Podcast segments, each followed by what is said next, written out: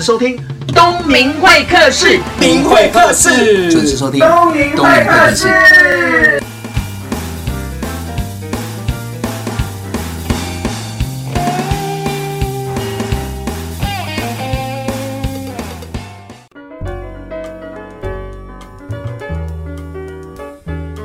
Hello，各位听众朋友，大家好，欢迎收听东明会客室。那今天呢，邀请的是谁呢？因为我们上个礼拜呢，邀请到水杨水某呢，非常的受欢迎哦，所以我们又在访问他。这短短两年当中，是出了第三本书，第三本书叫做《那些电影教我的是》。跟着心中的孩子找回面对世界的勇气 哦，我告等呀！来欢迎水尢水某，大家好，我是水某，我是谁呀。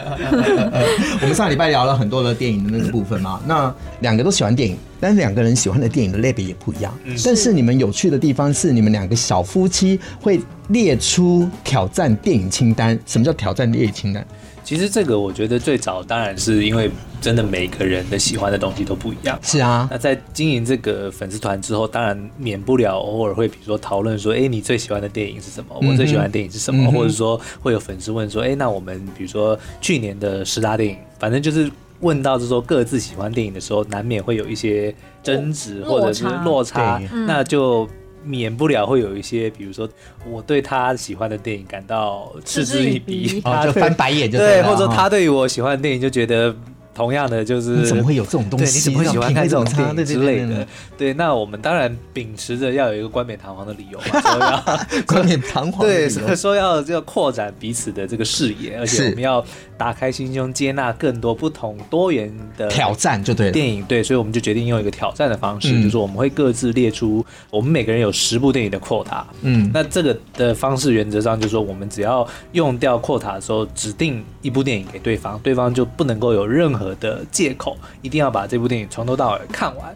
然后一起看吗？没有，就是他不管，他可以分段看，反正就他自己看就对。他，但他一定要把它看完之后呢，要然后找新的报告，对你喜欢或不喜欢的原因。对，那但是其实这件事情，我们一开始，这样谁想出来？是我想出来的。哇，你找死了！那对你真的 没有，因为那个时候就常常我有跟他讲说，我想要他看某一部片，他就直觉觉得说这是不要，对，他不爱看这种电影。对，那后来我们就想出这个方法，那我就说好，不然我挑的电影你看完之后，我也让你来挑电影，我也一定看。然后这样我们就会有共同的好，那那我比较好奇的是你们各自挑了什么电影让对方看？好，他挑的第一部电影是《傲慢与偏见》，就是所谓的达西先生，对，那个所有女生的梦想。是因为我那个时候其实那部电影一直以来也都是水某，我记得应该是爱情电影的第一名吧。嗯，对。那可是对我来讲，因为我那时候还没看过这部电影，但是我有读过这本书，就以前有在高中的时候读过这本小说。我记得好像还有一个理性与感性也是同一个作者，同一个作者。对，但是原则上呢，就是以男生就我那个时候的想法，我就认为说，他们故事里面描述的这个达西先生呢，根本就是不可能会有这样子的人，男生不可能那么好，是没有男生会愿意做这样子的事情。对对，但是呢，后来就是因为这个挑战的关系，我就去看了。那看了之后，其实才让我透过这部电影，因为毕竟看小说的时候还小嘛，我才十几岁而已，但是就是也经过婚姻这段期间，再去看那个达西先生，尤其是他愿意为了自己喜欢的人，那个伊丽莎白那个女主角，她默默的做了这么多的事情，也愿意去检讨他自己在脾气或者说是在性格上面的一些、啊、对的不好的地方。嗯、其实就慢慢的让我能够理解到为什么 s i b o 或者说为什么这么多的女生会喜欢这一部电影，或者说达西先生这样子的角色。对，所以我觉得就是希望她的男朋友、她的老公虽然也变成那个样子。其实是是是，就是当然是啊。可是其实我上看完有没有变成？并没有啊，有那么容易就好，都不需要婚姻咨商。对，但是的确就是以男生的角度来说，是一个还蛮有趣的。说哦，原来女生们你们向往的，或者你们希望的，原来是这样。对，其实至少给自己有一个机会去了解到底异性们你们想要的是什么，这样子。对，对，对，那水尢你挑的片子是《斗阵俱乐部》，就是布莱德比特演的。你要他看什么？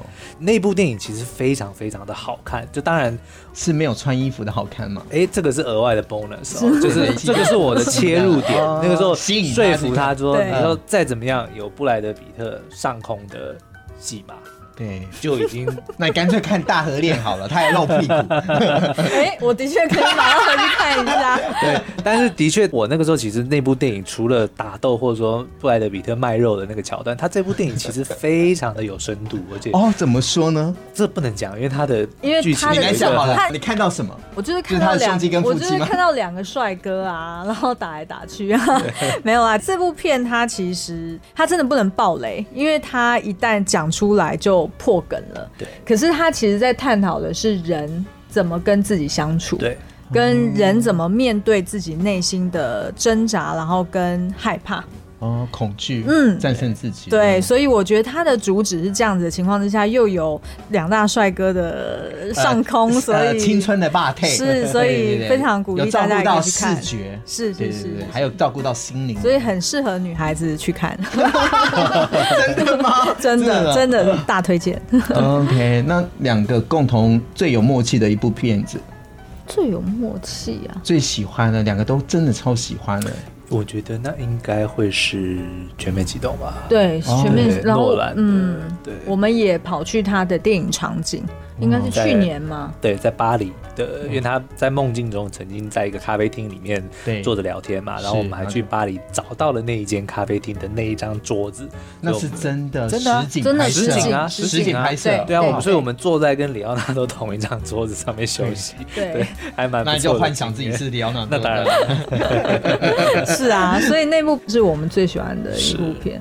哎、欸，这种过程，当找到电影场景，当你们坐在那一边的时候，你们脑子在想什么？out. 就有一种很奇怪的感觉，很奇怪的感觉，多奇怪，多奇妙。就讲说，我们现在竟然在那部电影的那个场景的那个里面，对，而且这个位置就是当初里奥纳多坐的那个位置。那个我不知道是不是贵吗？又会比较贵吗？没有，因为他那天关门，所以他桌子就摆外面，对，也没有人在。就是露天的嘛，所以可以搬走吗？其实是可以，是可以，但是对哈，我们当初应该要搬搬回来赚一笔哦。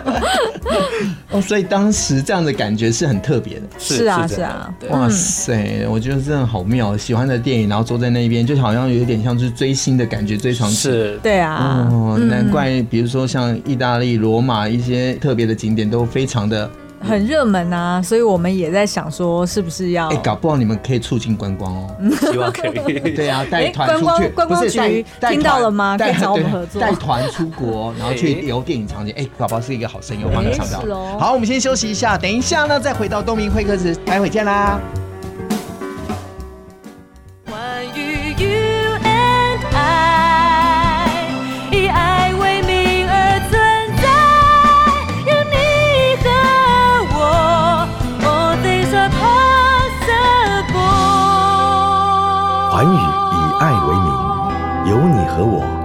things are possible。FM 九六点七。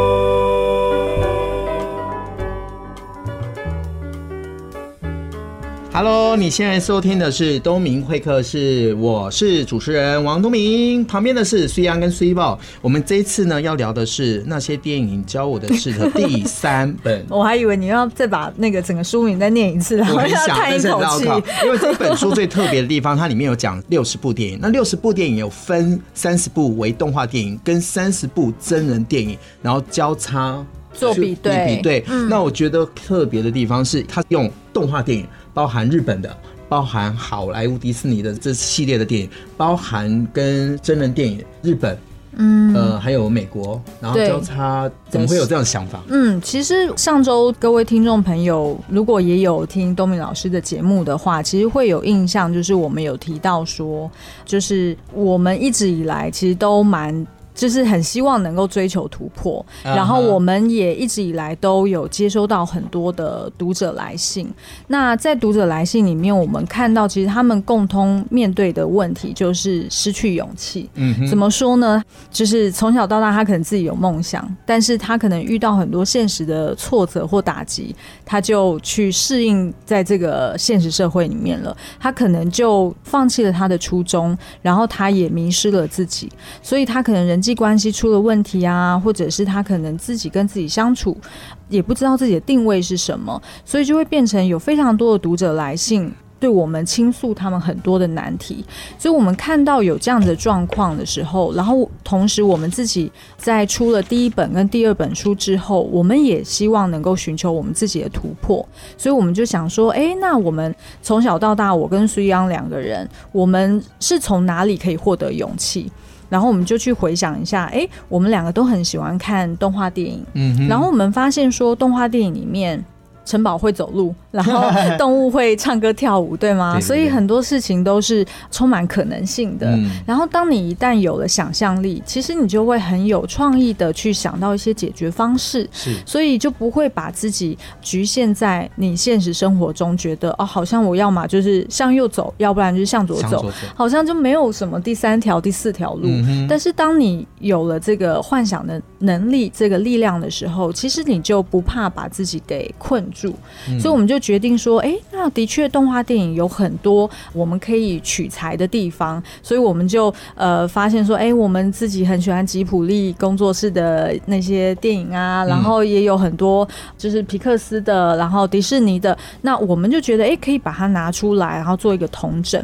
那同时，我们也发现说，我们的确也是提醒自己，就是我们不能活在动画世界里面而已，然后就觉得就是好像一切都很美好，对，我们还是要回到是，所以我们就决定把真人电影也拿出来做一些比对。嗯，那这样子就可以去启发，然后也是同时提醒我们自己说，你可以去跟着心中的这个孩子，然后在动画世界里面找回这个勇气，嗯、再回到现实世界里面，然后去做好你自己，然后去追逐你自己的梦想。嗯、所以这也就是为什么我们想要这样子三十步、三十步的去做比对。嗯、那当然，在阅读上面的确跟第一本、第二本来说是有比较大的挑战。它不管字数变多，或者是我们写的东西。也都更深了，的确是需要时间去消化、去解读。嗯，我觉得我想要提出来的是，在台湾市场，卡通啊，嗯、大部分都是女生或者是小孩子在看，嗯、比较少男生来看。嗯。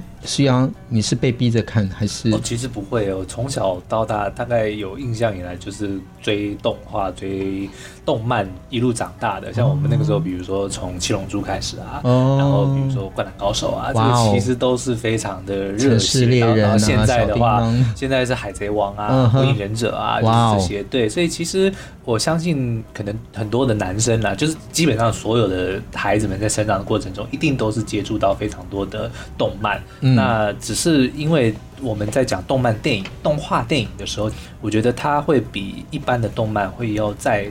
更深一点，因为毕竟他已经进入了电影的这个层次里面，是。对他会变成说，他必须要在有限的时间里面讲更完整的一个故事，他可能没办法像动漫可能可以连载。个几百集这样子，他可能必须要浓缩。但是也是因为这样的情况之下，他会变得有很多，就变得像电影一样，他会试着透过角色们的故事或者他们的抉择，但是只是用动画的方式，比较轻松或者让我们能够找回童心的方式来讲。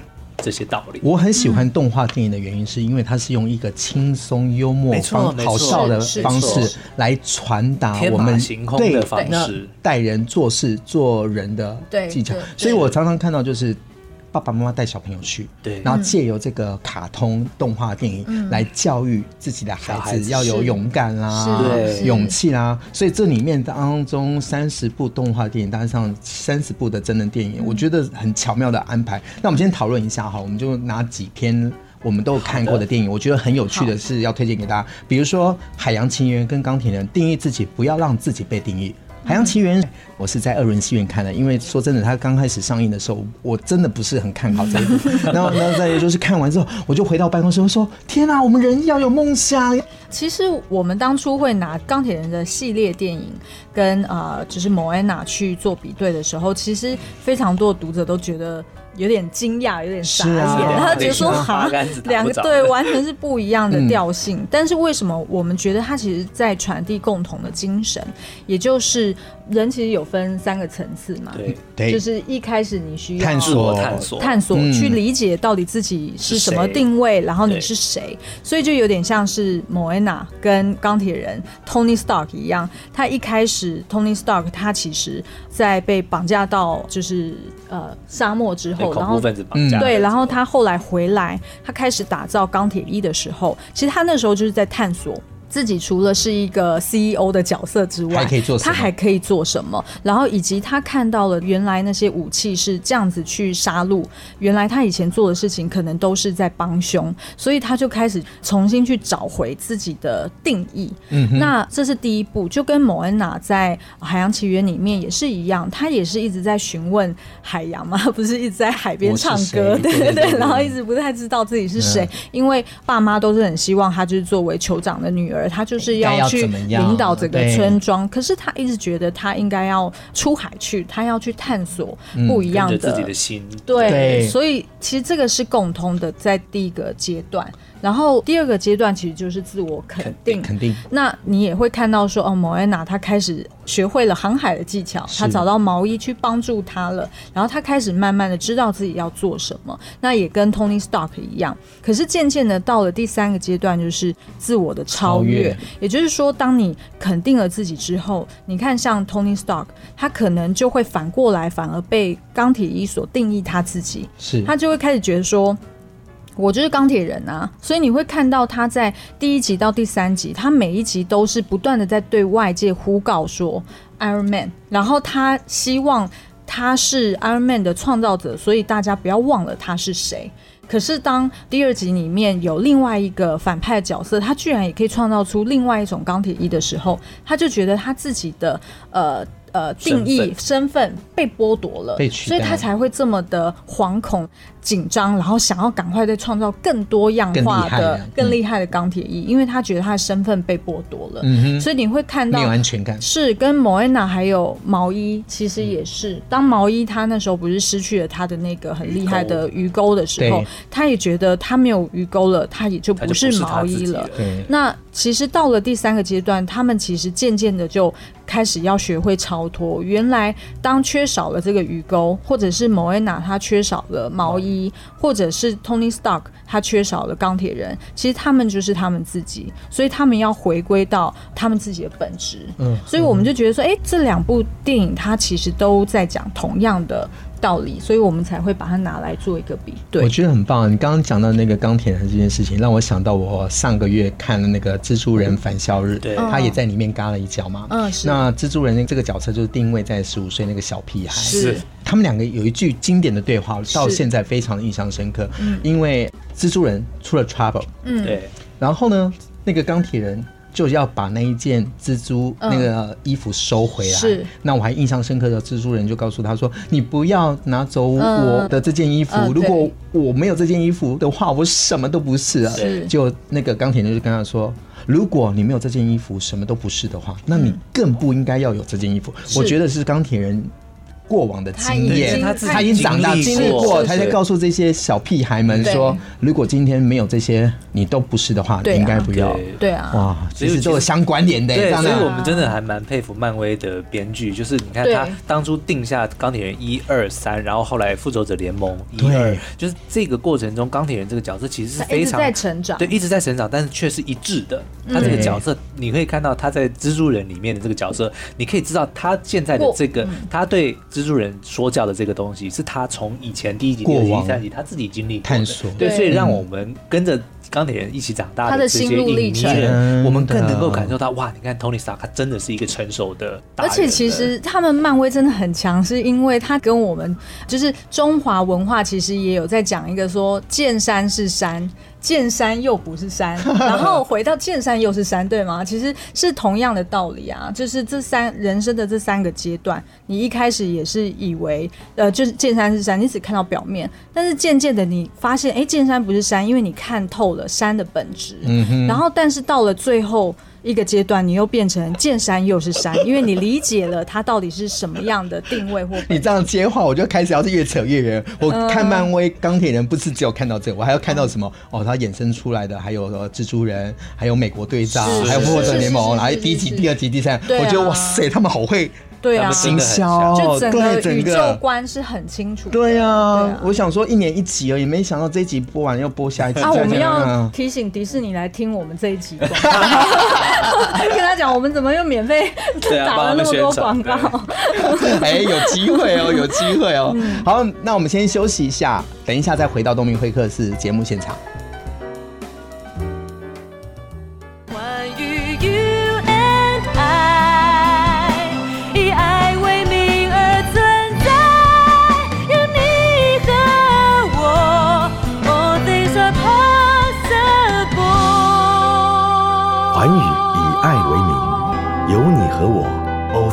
Are possible。FM 九六点七。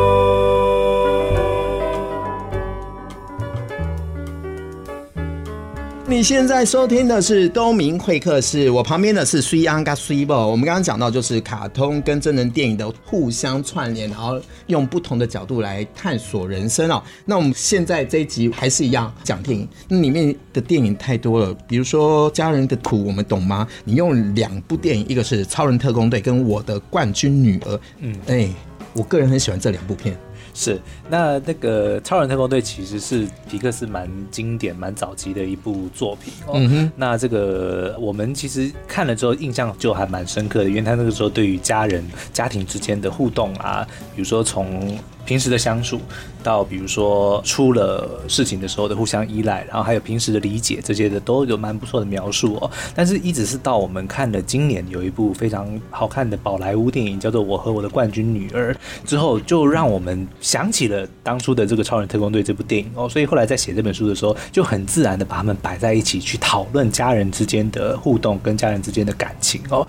呃，因为这两部电影其实他们的主角都是爸爸，嗯哼，就是一家之主这个角色，但。但是一家之主呢，其实很多在家人的眼中呢，其实都是，比如说是家庭的支柱，是经济的来源，或者说是精神的象征象征之类的，就是天塌下来都有爸爸在那边扛着。可是很多的时候呢，爸爸自己本身心中的苦，我们却似乎好像没有办法怎么样的去了解。然后就像比如说，可能也因为我自己的关系，像我父亲，其实他是职业军人，对。但是那个时候，因为我们小时候有移民嘛。对，那但是他为了要能够陪伴我们成长，因为你也知道，就是职业军人其实基本上是没办法在家里面陪着小孩子长大的，是，所以基本上我们从小到大，父亲至少在我的印象里面，其实并没有这么的鲜明，在小时候啦，鲜明印象吗？印象就等于说我常常不在家，对，就是我有印象，可能都是我已经睡着了，然后他回到家可能会开开我们，看看我们一下，对，但是比如说假日他也都在军营，对，那平常也是见不到，那我相信在他心中这个也是一个遗。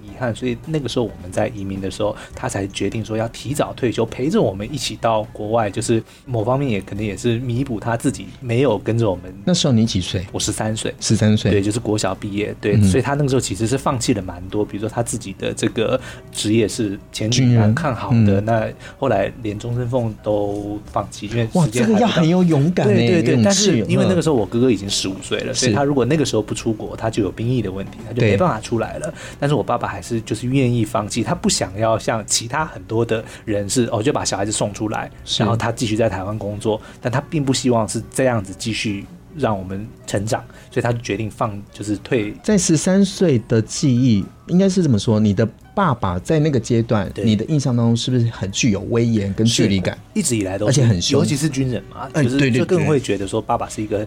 你吃饭是不是要做三分？对，而且筷子也是，就是一定要拿的很好。其实我筷子拿那么好，我爸爸就是因为盯我盯的。可是我公 我公婆家吃饭真的是有够快的，我永远都是最后一个吃完的，就是因为你知道军人对所有事情很讲求效率。但是就是我爸爸做了这件事，就是他退伍然后陪我我们到国外之后，其实我。跟我爸爸现在的感情非常非常的好，而且甚至他是我的一个偶像，就是我希望我能够成为像他一样的人，不管是他父亲这个角色，还是丈夫这个角色，都希望我能够像他这样哦。所以，其实，在看这两部电影的时候，就让我觉得，其实父亲真的不容易。他们有很多的时候，他的苦是没有办法让你们身边的人知道的。哇！这些话你有对你爸爸说吗？其实我写在书里，你那他有看吗？然后爸爸有看，爸爸那爸爸有没有表情？嗯，这个我就没有。我觉得东方人很特别，我不能说奇怪，其实有些话都不敢当面说。我可以告诉你，我碰过很多的客户，对，呃，都是中高阶主管，身份有地位，在在我面前讲他小孩子的时候是有光芒的，你知道吗？东明，我的儿子，嘚嘚嘚嘚嘚嘚嘚嘚，然后讲的非常的，那是很像，嗯。很荣誉，很什么这样？对对，那我就突然间问一句说：“哎，你有没有跟你儿子讲这些？” 然后他就突然间脸那个笑容马上收起来，干嘛讲？对，那我现在刚刚看到那个孙央在讲爸爸，呃，你刚刚讲的一个关键词是，你把爸爸当偶像这件事情，这种话要从儿子说出来，真的是很不容易。是，因为大部分的孩子气爸爸都气到不行了，或者是什么的。对，那。你刚刚这段话，为什么会想要问你有没有跟爸爸讲？其实跟这部电影也有很大的关系。我的冠军女儿这部电影我有看，因为你有想到那个爸爸是摔跤国手，对，他一直期待他有儿子，对，能够参赛，可是生不出来嘛，都生女儿嘛，是。可是慢慢慢慢，他从他的小孩子打架的过程当中，发现他对，哇塞，我的女儿超会打架，那就干脆栽培他变。摔跤选手，对，我的印象最深刻的地方是，当他要送他女儿到都市开始专业的培训的时候，那里面发生了一个很大的冲突，比如说学校的教官，对，嗯，他教的方式教练的跟爸是完全冲突的，对，那突然间女儿因为那个教练教导的关系，真的有打赢过一场仗，对，他就回去回到老家，跟爸爸就开始有很多的。质疑跟对立，就说：“哎、欸，我觉得教练教的才是对，你那个是已经哦老方法老方法的人。那些过程当中，这其实伤了爸爸。是是是，但是我觉得其实这部电影，像当然东明刚刚讲的，我觉得非常的感人哦。可是我觉得我想要特别点出来的，其实是这个男主角，他叫做阿米尔汗，是那他有一个外号叫做印度的良心。”就他的地位大概是刘德华这样子，大概在印度差不多是刘德华那样子的等级的一个人，超厉害。对，但是呢，他之所以这么受人尊敬，就是说他的电影哦都是触碰很多印度或者说这个社会、这个世界非常敏感，应该要讨论，但是却很多人都不敢讨论的议题。议题，比如说我最喜欢他的三部电影：三个傻瓜、三个傻瓜、教育，嗯，来自星星的傻瓜讲宗教，然后这一部电影呢就是讲女权。这三个问题在印度是非常非常经典的，然后其实都不太有人敢讨论，可是他却把它拍成了电影，而且大受欢迎哦。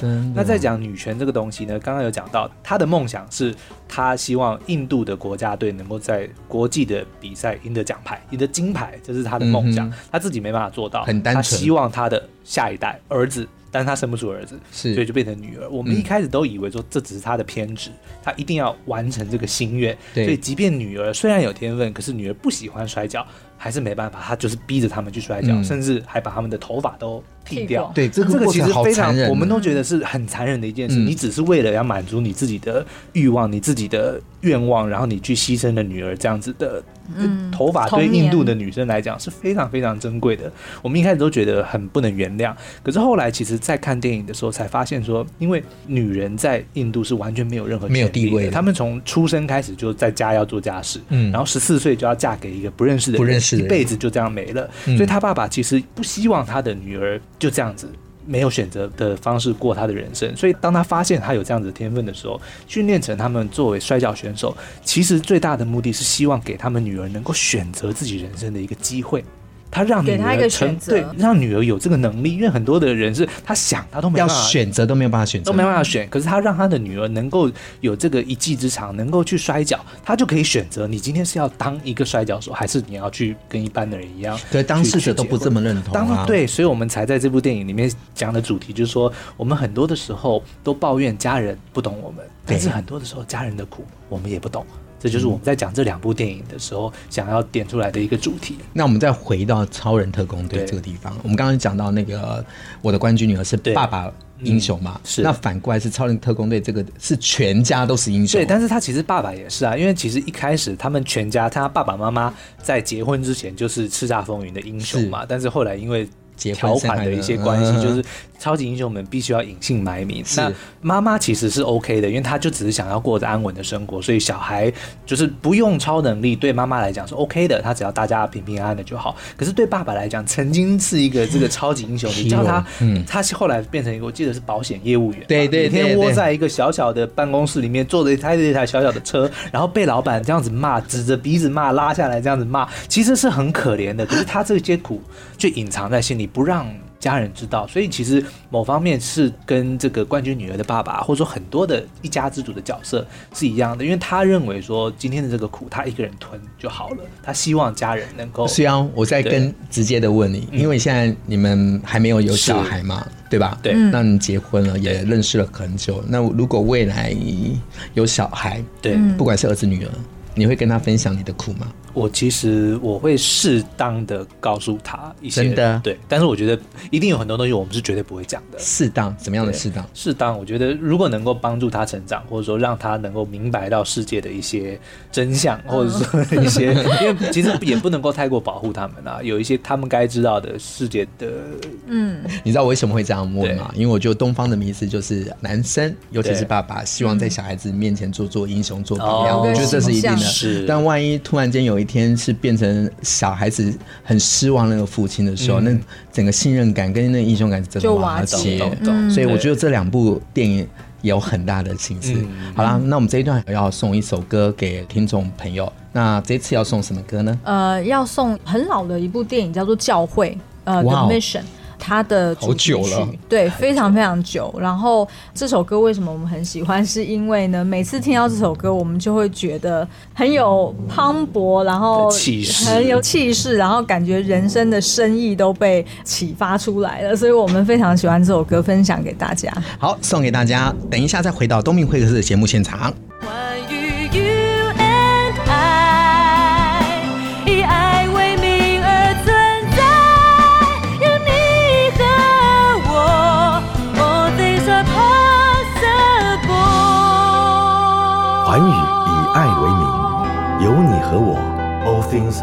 possible。FM 九六点七。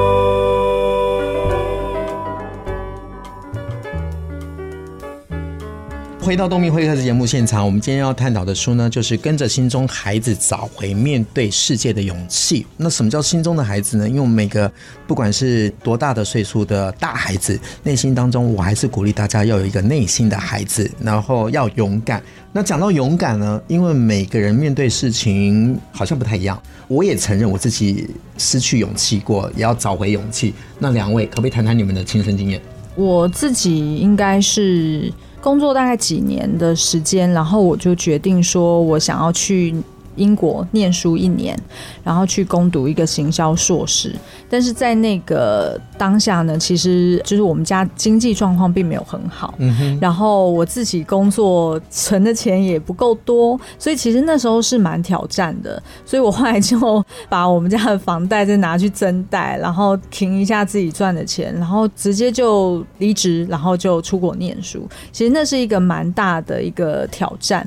那我那时候对我来说，有一部电影就是陪着我，然后我看了好几遍，就是《金发尤物》。哦，我不知道大家有没有印象？有有有，Witherspoon 他演的那部，是很漂亮，穿的粉红色的套装，抱一只狗，说我要当律师。大家都会以为那个就是校园 YA 片，但是其实我觉得他很有深意。刚刚呃，东明老师讲的是他的第二集，嗯，他的第一集是因为她男朋友甩掉她，嗯，然后所以她从西岸决定要跑到东岸，然后去念法律的一个学位，然后去把她男朋友追回来。但是在这过程当中，她居然发现，哎，她自己对于法律啊、正义呀、啊、这些议题，她很有兴趣，结果就意外的。展开了就是他的一个新的人生，然后那时候看这部片，但第一次看那时候应该还年轻，所以就是笑一笑嘛。嗯。但是后来就不断的就是在人生路途上遇到一些困难的时候，就会想到这部片，因为呢，他片名叫做《金发尤物》，她就是一个金发然后很漂亮的女生，然后所以当她去攻读法律学位的时候，大家都瞧不起她，对，然后就觉得她反正就是有胸无脑，对，然后大家都只看她的外表，然后就直接评断她就不是一个。适合交的一个好朋友，或者是他根本读不下去的一个人，所以他其实碰很多壁。那我那时候刚去英国的时候，我也会觉得说，哦天哪，就是我也就是英文也没有多好啊，然后又就是我也没有商业背景，我虽然是外文系毕业，但英文没有很好。对，老实说，然后呢，但是又没有商学背景，所以我其实是。又在有经济压力的情况之下，去到英国，就是硬着头皮就是要念完那一年的书。所以其实我是当时很需要一些电影去给我一些鼓励，然后陪伴我，就是度过一些比较独自一人。所以难怪你那么喜欢孤单的夜晚，对，因为你今天穿粉红色。对啊，所以那一部是我觉得很喜欢的电影，也是帮你找回勇气。对啊，这样嘞。因为我其实刚有讲到，我们成立这个粉丝团的前几年，其实是一面兼着正职，然后再做这个当兴趣嘛。但是后来当经营的还不错的时候，的确就是有书的邀约出现了。但是我发现说，我没有办法同时兼顾，因为要出书，然后要时间不够用。对对对，然后那个时候其实就有跟 Cibo 就是认真的讨论说，把粉丝团这个东西当成主业嗯的可能性。嗯、但是因为我是金牛座的人，所以我对于收入啦，就是其实是非常在意的，就是我是每天都要登入网络银行去看我的户头还有多少钱。他是真的每天早上都会刷新网银的那个进度，那样子的人。所以对我来讲，说我要冒这个险，说就是放弃我现职的工作，去做一个我不确定能不能成功、能不能带来收入的一份工作，的确是蛮冒险的，然后也非常的挣扎哦。那当然那个时候除了 Cibo 就是非常的有义气的阿萨里说他继续工作，这个不用担心。但是那另外还有一个，我觉得有一部电影叫做《天外奇迹》，其实也是给了我蛮多的启发，因为它其实这部电影最主要的讯息就是说，很多东西你不能等。对对，因为他那个就是在讲说一对老夫妻，他们从小就是希望能够一起去旅游嘛，去他们希望的那个天堂瀑布。可是就是因为人生中太多的意外，太多的无奈，不断的延后，明天明天就变成嗯再说再说再说再说，然后就没有发生了。因为那个时候的确是想起这部电影那样子的警惕的时候，其实会觉得说，如果这个东西再继续等下去，它可能就永远都不会发生。那也许十年二十年之后，我可能会。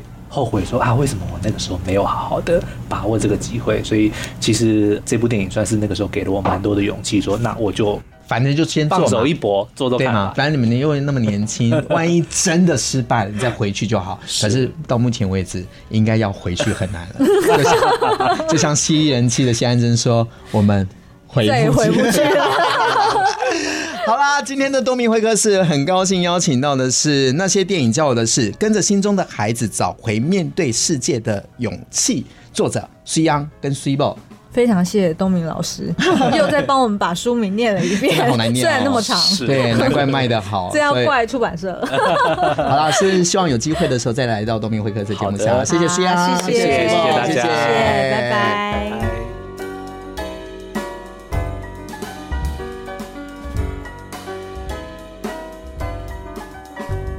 今天很高兴呢，邀请到是那些电影教我的事的作者水央跟 Cibo 来分享他的新书。这新书呢，就是跟着心中的孩子找回勇气。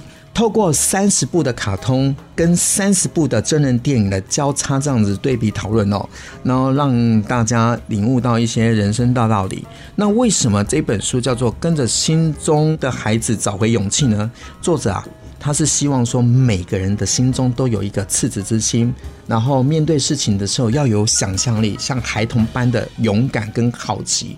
可是呢，我们也透过了一个生活社会的洗礼，可能会失去了这一些本能反应。他也希望所有的听众朋友能透过卡通，能换回一些自己的勇气跟创意。那当然了，你也不能失去我们一般社会大众该注意的大小事，所以他用真人电影来做辅助哦。这本书我觉得他已经